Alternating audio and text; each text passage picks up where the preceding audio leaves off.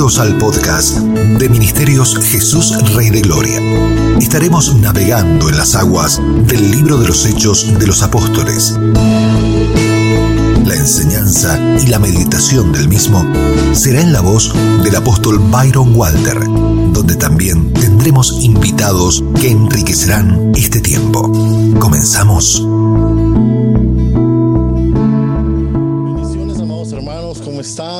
Amado oyente, qué bueno que sintoniza en este hermoso día con nosotros. Este es el día que ha hecho el Señor y nos vamos a alegrar, nos vamos a gozar en él. Hoy estaremos meditando en el libro de los Hechos capítulo 19. Como todos los lunes nos sintoniza usted, Hechos capítulo 19 y por supuesto tenemos hijos ministeriales del apóstol Byron eh, y también hijos ministeriales del apóstol Dionisio, el cual quiero presentar. Bienvenido, apóstol Dionisio, el cual representa Ministerios Internacionales Nuevo Pacto en Sacramento, California. ¿Cómo está, apóstol Dionisio? Bienvenido. Muy, muy bien, gracias, hermanos, eh, por la invitación. Gracias a todos los que van a escuchar esto. Que Dios les bendiga. Estamos aquí contentos de poder dirigirnos hacia ustedes. Qué bueno que está con nosotros. También tengo con nosotros al pastor Carlos Gregorio que es un pastor local de, también de, de Ministerios Internacionales, Nuevo Pacto en Sacramento. ¿Cómo estás, Pastor Carlos? Gracias, Apóstol Luis, y bendiciones a todos. Gracias a Dios estamos bien. Hemos eh, amanecido con un día muy glorioso, lleno de muchas expectativas. Gracias por estar acá y aceptar la invitación para estar con nosotros hoy. Y por supuesto, nuestro anfitrión, el apóstol Byron. Bienvenido, apóstol. Muchísimas gracias, apóstol Luis. Estoy tan contento de verte, de verte muy bien. Por supuesto, de estar con el apóstol Dionisio y con el pastor Carlos Gregorio. Los bendigo. Estamos muy felices. Como dijo el apóstol Carlos, un día muy lindo hoy, acá en Sacramento, California. Y estamos delante de Dios adorándolo y exaltándolo y deseando que la meditación de la palabra lo honre, lo pondere, lo magnifique y bendiga a cada uno de mis amados hermanos. Muchas gracias, apóstol. Muy bien, usted que nos sintoniza el día de hoy, abra su corazón y deje que el Espíritu Santo ministre su vida. Así que en el nombre de Jesús, bienvenido. Comenzamos. Adelante, apóstol Dionisio. Amén. Vamos a estar leyendo el, el, eh, el libro de los Hechos, capítulo 19, verso 1 en adelante, y dice de la siguiente manera, aconteció que entre tanto que Apolos estaba en Corinto, Pablo, después de recorrer a las regiones de superiores, vino a Éfeso y hallando a ciertos discípulos,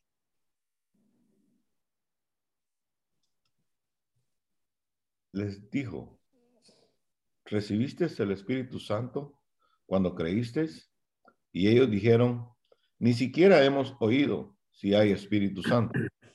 Entonces dijo, ¿en qué pues fuiste bautizados? Ellos dijeron, en el bautismo de Juan.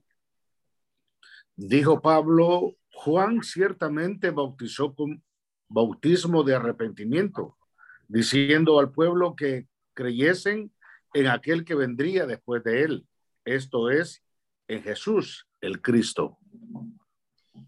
Cuando oyeron esto, fueron bautizados en el nombre del Señor Jesús. Y habiéndoles impuesto Pablo las manos, vino sobre ellos el Espíritu Santo y hablaban en lenguas y profetizaban. Eran por todos unos doce hombres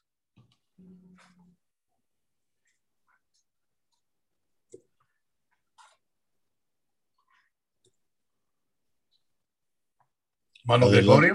Amén. Se me perdió aquí. Verso 8. Mm, verso 8. Leo yo el verso 8. Y entrando Pablo en la sinagoga, habló con denuedo por espacio de tres meses, discutiendo y persuadiendo acerca del reino de Dios. Que siga el apóstol Dionisio. Pero endureciéndose algunos y no creyendo, maldiciendo el camino delante de la multitud, se apartó Pablo de ellos y separó a los discípulos, discutiendo cada día en la escuela de uno llamado Tirano.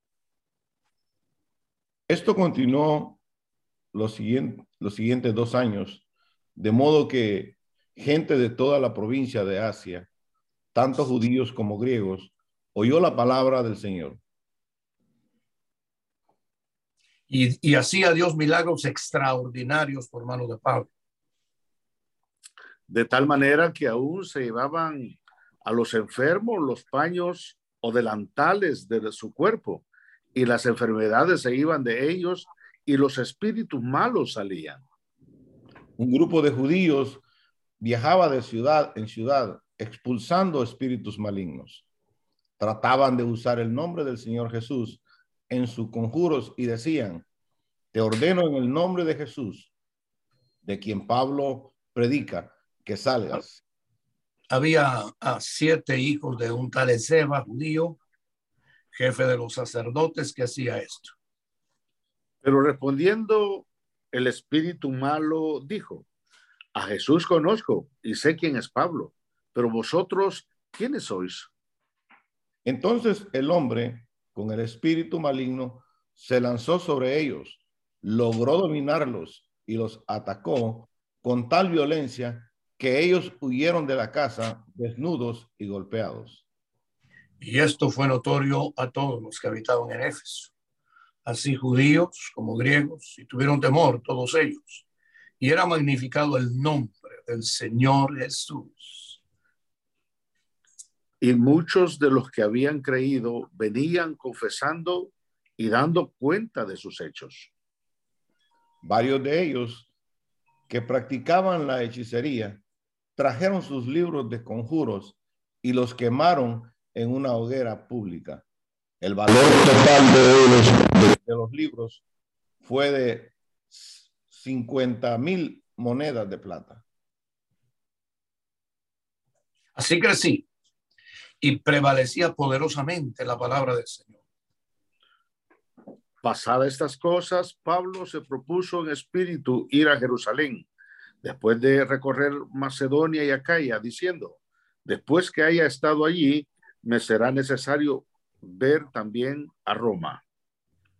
Envió a sus dos asistentes, Timoteo y Erasto, a que se adelantaran a Macedonia, mientras que él se quedó un poco más de tiempo en la provincia de Asia. Hubo en aquel tiempo un disturbio no pequeño acerca del camino. Porque un platero llamado Demetrio, que hacía de plata templecillos de Diana, daba no poca ganancia a los artífices.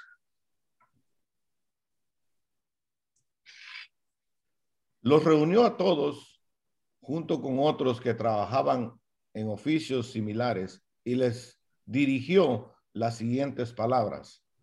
Caballeros, ustedes saben que nuestra riqueza proviene de este negocio.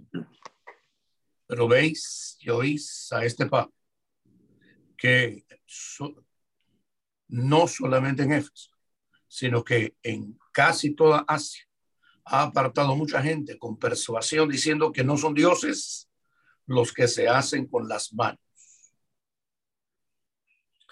Y no solamente hay peligro de que este nuestro negocio venga a desacreditarse, sino también que el templo de la gran diosa Diana sea estimado de nada y comience a ser destruida la majestad de aquella quien venera toda Asia y el mundo entero.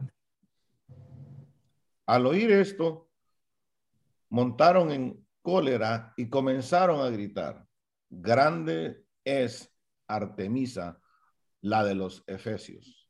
Y la ciudad se llenó de confusión y a una se lanzaron al teatro arrebatando gallo y aristar como macedonios, compañeros de Pablo.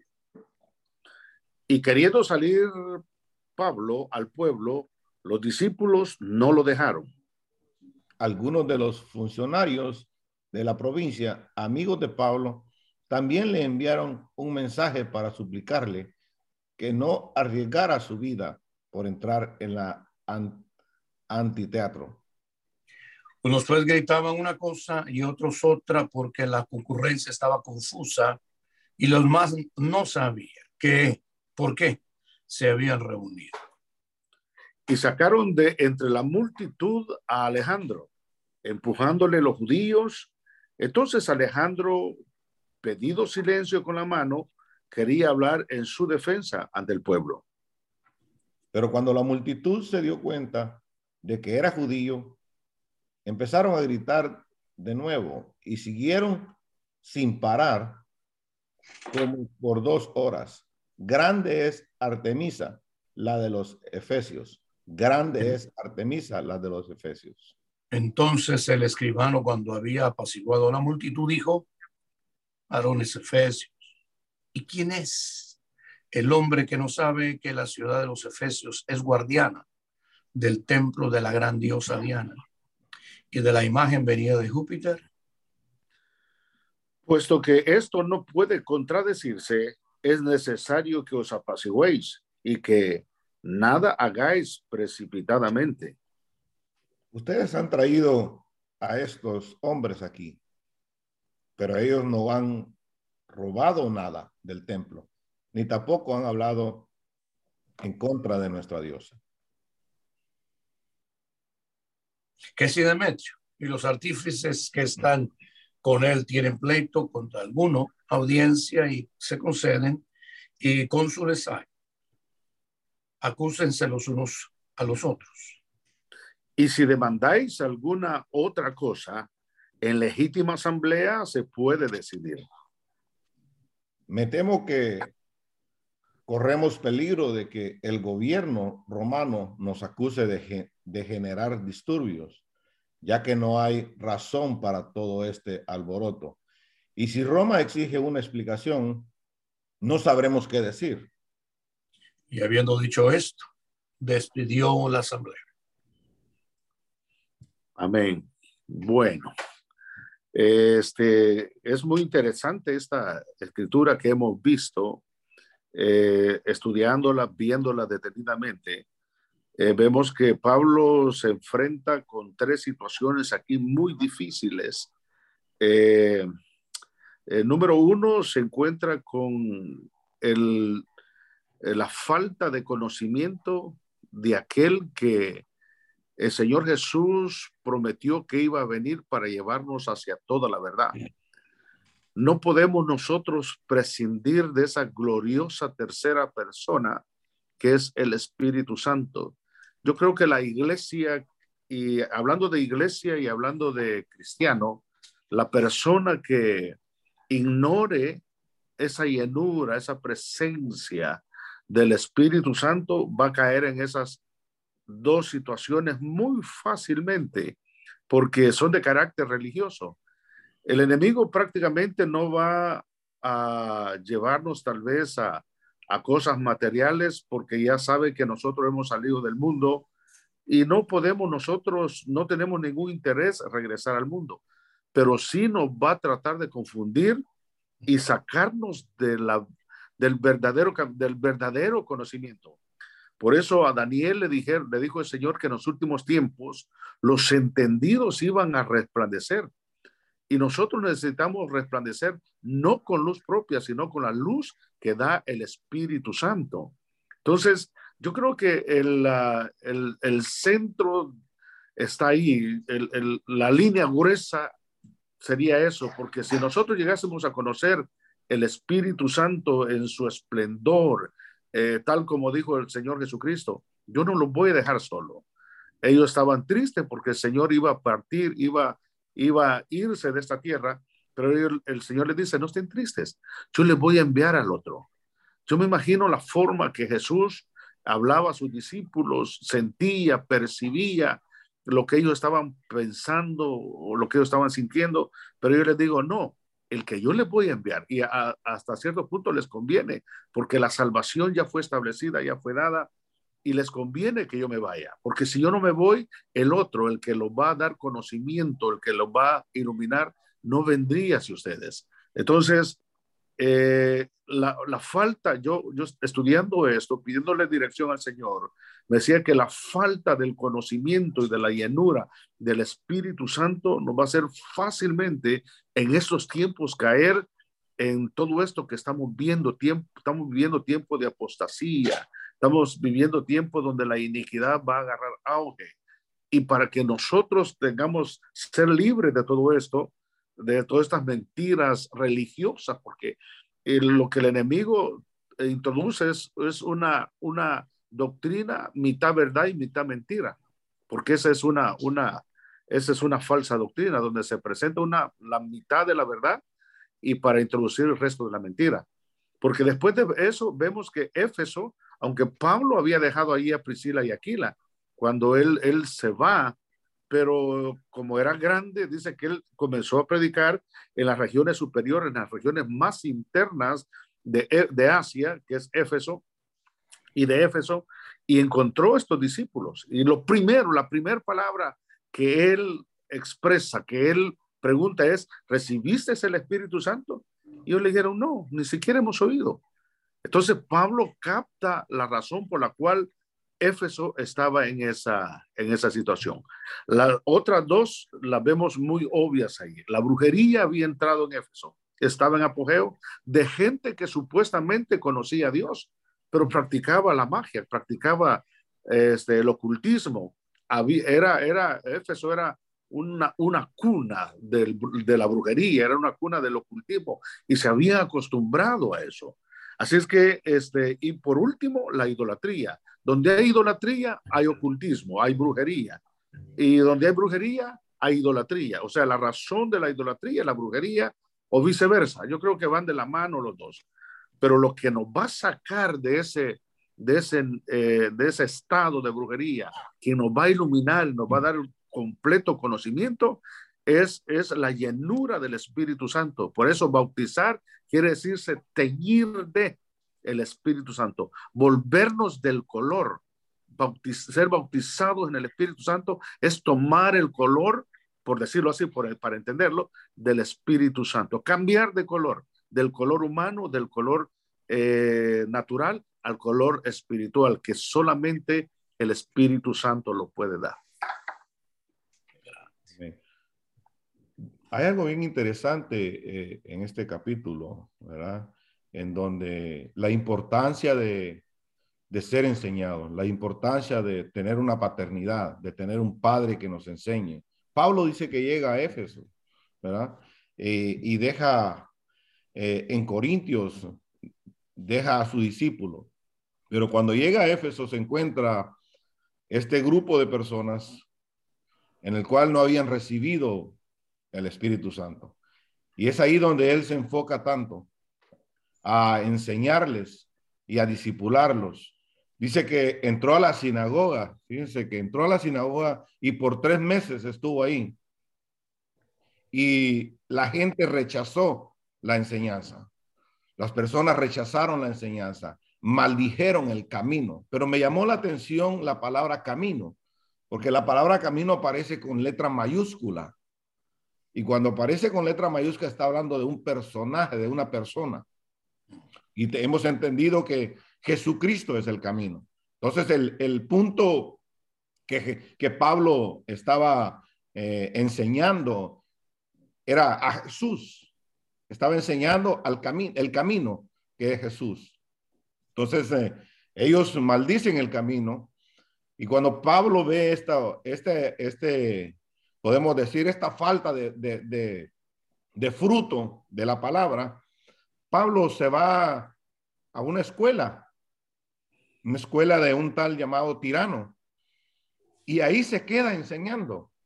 Espera que Pablo termina las clases de, esta escuela y él entra a enseñar la palabra de Dios. Por eso, repito, la enseñanza, la, la importancia de un discipulado la importancia de ser enseñados, la importancia de, ser guiados, de tener un padre que nos enseñe, un padre que, nos instruya, que nos dirija, que nos, eh, eh, que nos corrija las cosas que muchas veces eh, hacemos mal. Entonces Pablo entra en ese lugar y se queda por varios años ahí enseñando la palabra de Dios.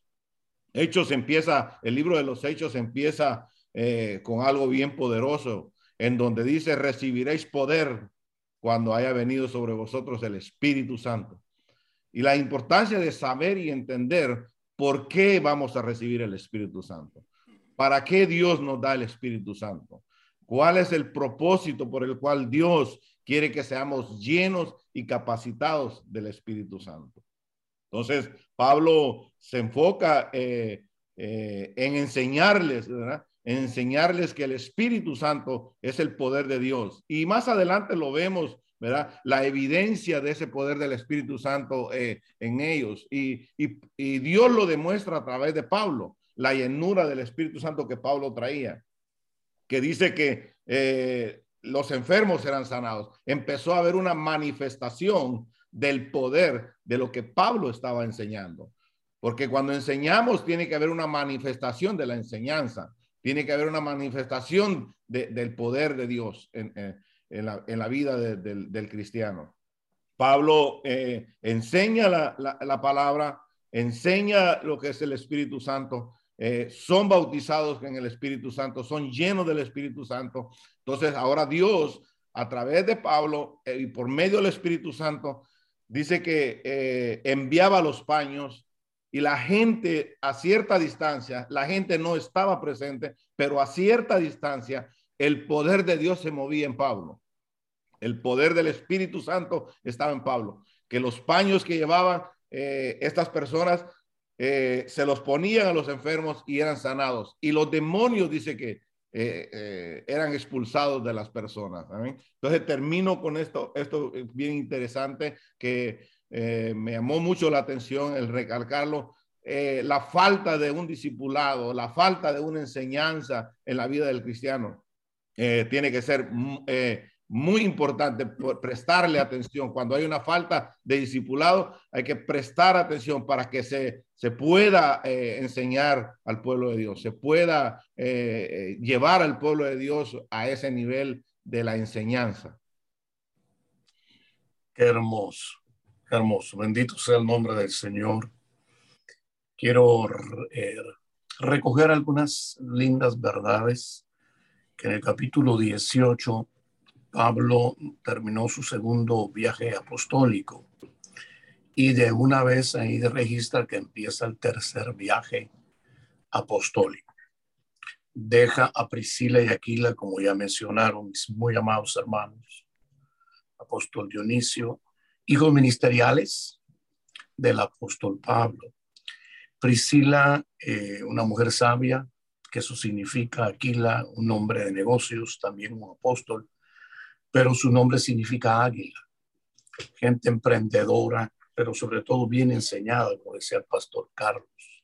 Se quedan en Éfeso y escuchan, escuchan por primera vez a un hombre que se menciona en este capítulo, llamado Apolos. Él era de Alejandría, un lugar donde una de las tres universidades en aquellos entonces estaba establecida. Muy elocuente, pero no conocía más particularmente el camino de Dios.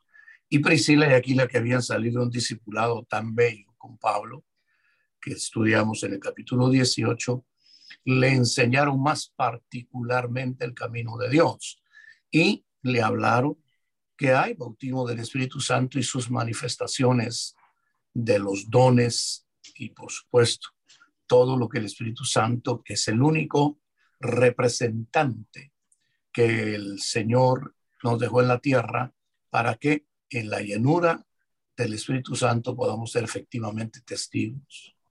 Apolo fue tan transformado que Priscila y Aquila hacen cartas y lo recomiendan a Éfeso. Lo recomiendan, perdónenme, a Corinto. Llega a Corinto Apolos, pero no es el mismo Apolos. Ahora es el apóstol, el hombre que ha conocido de los hijos ministeriales de Pablo, más particularmente el camino de Dios. Pablo deseó en el capítulo 16 recorrer el Asia Menor y predicar en el Asia Menor. Deseó predicar desde las partes superiores, o sea, el Ponto, Capadocia, y llegar a la capital del Asia Menor, Éfeso. Pero en el capítulo 16, el Espíritu Santo se lo impidió hasta que estuvo en un lugar llamado Troas y tuvo la gran visión de un personaje macedónico que le dijo, ven y ayúdanos. Y él con su equipo apostólico, que en ese equipo estaba Silas, Timoteo, y en ese momento se suma el médico amado, o sea, Lucas, y es parte del equipo, entienden que es la visión, traía como objetivo que Pablo y el equipo apostólico cambiaran de continente. Y no puede predicar en el Asia Menor porque no lo deja el Señor, porque el propósito perfecto era entrar a Europa. Y entran a Europa, y eso lo vimos en el capítulo número 16. Eh, y ahí Dios levantó una poderosa iglesia en una colonia llamada Filipo. Hermoso. Él recorre las áreas de Macedonia, hay tres ciudades importantes en Macedonia, Tesalónica, Berea, Filipo. Después de recorrerlas, eh, cambia el capítulo al 17, está en Atenas. En Atenas, los atenienses desafortunadamente no conocieron su visitación, la bondad divina. Si oyeres hoy su voz, dijo el Salmo, no lo endurezcas. Hoy estamos meditando las escrituras y vamos a anhelar abrir el corazón. Capítulo 18 llega a Corinto y Dios levanta una iglesia poderosa a través de Pablo en Corinto. Y justamente es ahí donde eh, instruye hermosamente a Priscila y Aquila. Termina el, segundo viaje misionero, llega a Antioquía de Siria, de donde salió, y después de haber estado allá, viene ya al tercer viaje misionero y Dios le concede llegar a las partes superiores del Ponto, Capadocia, y predica en las partes superiores del Asia, pero lo llega a la capital. Cuando lo, llega a la, lo lleva a la capital, ahí encuentra a los discípulos de Apolos, que al igual que Apolos, no conocían muy particularmente el camino de Dios. Y les hace la gran pregunta. Ellos contestaron, ni siquiera hemos oído si hay Espíritu Santo. Triste, muy triste. Porque como decían mis amados hermanos, los siervos de Dios, sin el Espíritu Santo no hay quien nos guíe a toda verdad, como dice San Juan capítulo número 16. Él tomará de lo mío y, os lo hará saber. Juan capítulo 14, él enseñará que Jesús es el camino, atrio, la verdad, lugar santo, la doctrina, la verdad y la vida, lugar santísimo. Pero bendito sea el nombre de Dios, que esta gente, sin duda alguna, como todos los que estamos hoy en este podcast, hemos sido elegidos por Dios. Y como dijo Isaías, y todos serán enseñados de Jehová. Y al igual que Apolos tenían un corazón enseñable. Y como esponjas escucharon al apóstol Pablo, quien los bautiza en el bautismo correcto, el de San Mateo, el de San Mateo 28, y así que son bautizados en el bautismo correcto, sumergidos en las aguas, en el nombre del Padre y del Hijo y del Espíritu Santo. Mateo 28. Al salir, les impone las manos y reciben el bendito bautismo con el Espíritu Santo, cuya señal es hablar en otras lenguas, empezar a hablar en lenguas. Como Hechos 2, que ya lo estudiamos, como Hechos 10, cuando Pedro está en la casa de Cornelio, y cayó el Espíritu Santo y todos fueron llenos y hablaron en lenguas. Aquí no solo hablan en lenguas, sino que profetizan. Eran doce los discípulos y empieza una poderosa iglesia. Ya me sonaron mis muy amados que Pablo llegó a la sinagoga por doce sábados, tres meses, doce sábados. Fíjense, eran doce discípulos por doce sábados él está en la sinagoga hasta que se levantan unos blasfemos. Y Pablo, claro en su llamado, él no iba a dar las perlas a los cerdos, ni los tesoros a los cerdos, ni a los perros. Se lleva a los discípulos, no fue a dividir la, la, la sinagoga, porque el que tiene la verdad no divide. El que tiene la verdad evidencia quiénes son de Dios y quiénes no son de Dios. Y en esa escuela por dos años, 24 meses, que como se suman los 12 aquí, está enseñando bajo una unción poderosa de tal manera que hasta sus, eh, eh, su ropa interior, sus paños, su ropa interior, está tan ungida, y lo mencionó el pastor Carlos. Hasta llegar un momento, como dijo el apóstol Dionisio, donde el negocio, perdónenme, maldito de la idolatría se viene abajo.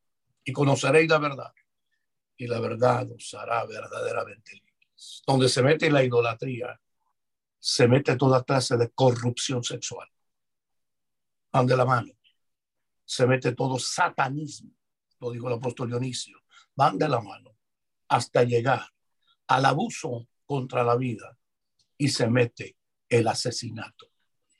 Y antes de que eh, Éfeso cayera y descendiera a una horrible actitud inmoral, asesinato, el Todopoderoso llevó a sus siervos, se levantó una iglesia poderosa de tal forma que no únicamente en, en Éfeso, sino toda Asia se conoció de la gloria de Dios. Fue ahí donde se convirtió un hombre llamado Epafras. Ese hombre llamado Epafras fue el que llevó el evangelio a Colosas, una de las siete ciudades más importantes del Asia Menor, y empezó una iglesia poderosa llamada la iglesia de los colosenses.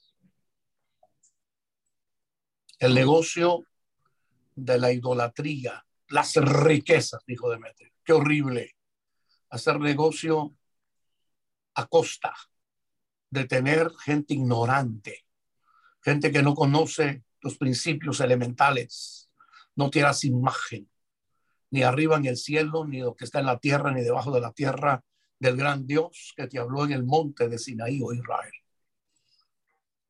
Al Dios hay que adorarlo en espíritu y en verdad, dice Juan. El único camino hacia el Padre es el Hijo, declaran las Sagradas Escrituras. Y hoy somos puestos para decirle a todos que el Señor tiene sus manos levantadas para decirnos a los que tenemos necesidad. El que confiese su pecado se aparta, alcanzará misericordia. Yo soy el que murió en la cruz para darte vida, llevar tus enfermedades, sufrir tus dolores y hacer de ti una nueva criatura. Es ahí en este capítulo 19 donde Pablo recibe o revelación clara que tiene que estar en Grecia, Macedonia y Acaya, las regiones cerca de Grecia, luego Jerusalén y finalmente en Roma. Y la pitácora de su ministerio se desata de parte del Señor y así seguirá el resto hasta el capítulo 28, de llevando a cabo un plan divino. Concluyo. Mis amados hermanos, si las puertas para aplicar el Evangelio no se han abierto, para tu ministerio espera resignadamente en Dios. Que en su momento, con un equipo, cuando Pablo llegó a Éfeso, Dios se levantará ungidamente a través de ti. No trates de forzar lo que todavía no es tiempo. Y si no conocemos más particularmente los caminos de Dios, bien se nos dijo hoy, seamos de corazón enseñable, reconozcamos que necesitamos del cuerpo y sobre todo una paternidad que nos guíe y nos bendiga. Bendiciones, Este fue el podcast de Ministerios Jesús Rey de Gloria. Nos encontraremos la próxima semana en una nueva entrega, donde continuaremos sumergiéndonos más profundo en el libro de los Hechos de los Apóstoles, en la voz del apóstol Byron Walter, junto a sus invitados. Acompáñanos, te esperamos.